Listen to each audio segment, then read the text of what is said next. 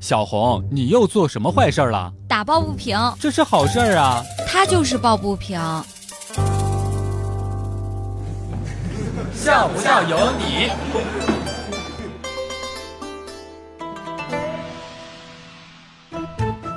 上学的时候，我们班里面有一个学渣，一直暗恋着班级当中的学霸。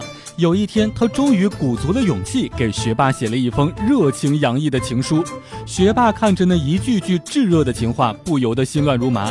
他问学渣说：“我很犹豫，不知道这样会不会影响到你的学习。”学渣信誓旦旦地说：“你放心，我不会占用你太多的时间。”学霸点了点头，坐下来开始给学渣指正信里面的每一个错别字。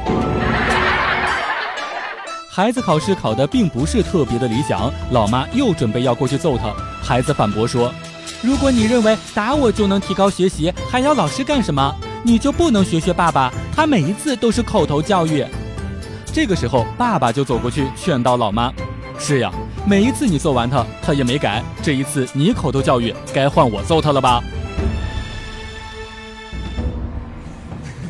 笑不笑由你。学校里面新建了一个花园，但老有同学摘花，于是星期一校长讲话：学校里面的花不是用来摘的，如果你摘一朵，我摘一朵，那一共得摘多少呀？人群当中突然之间传出来了一个声音：两朵啊。校长在讲台当中讲话说。我们学校一定要全面发展，不允许有任何一个年级、任何一个人拖后腿。所以我决定，今年我会监督初一年级，明年我会监督初二年级，后年我会监督初三年级。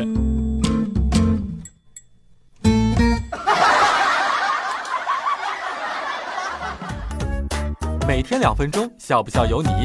你要是不笑，我就不跟你玩了。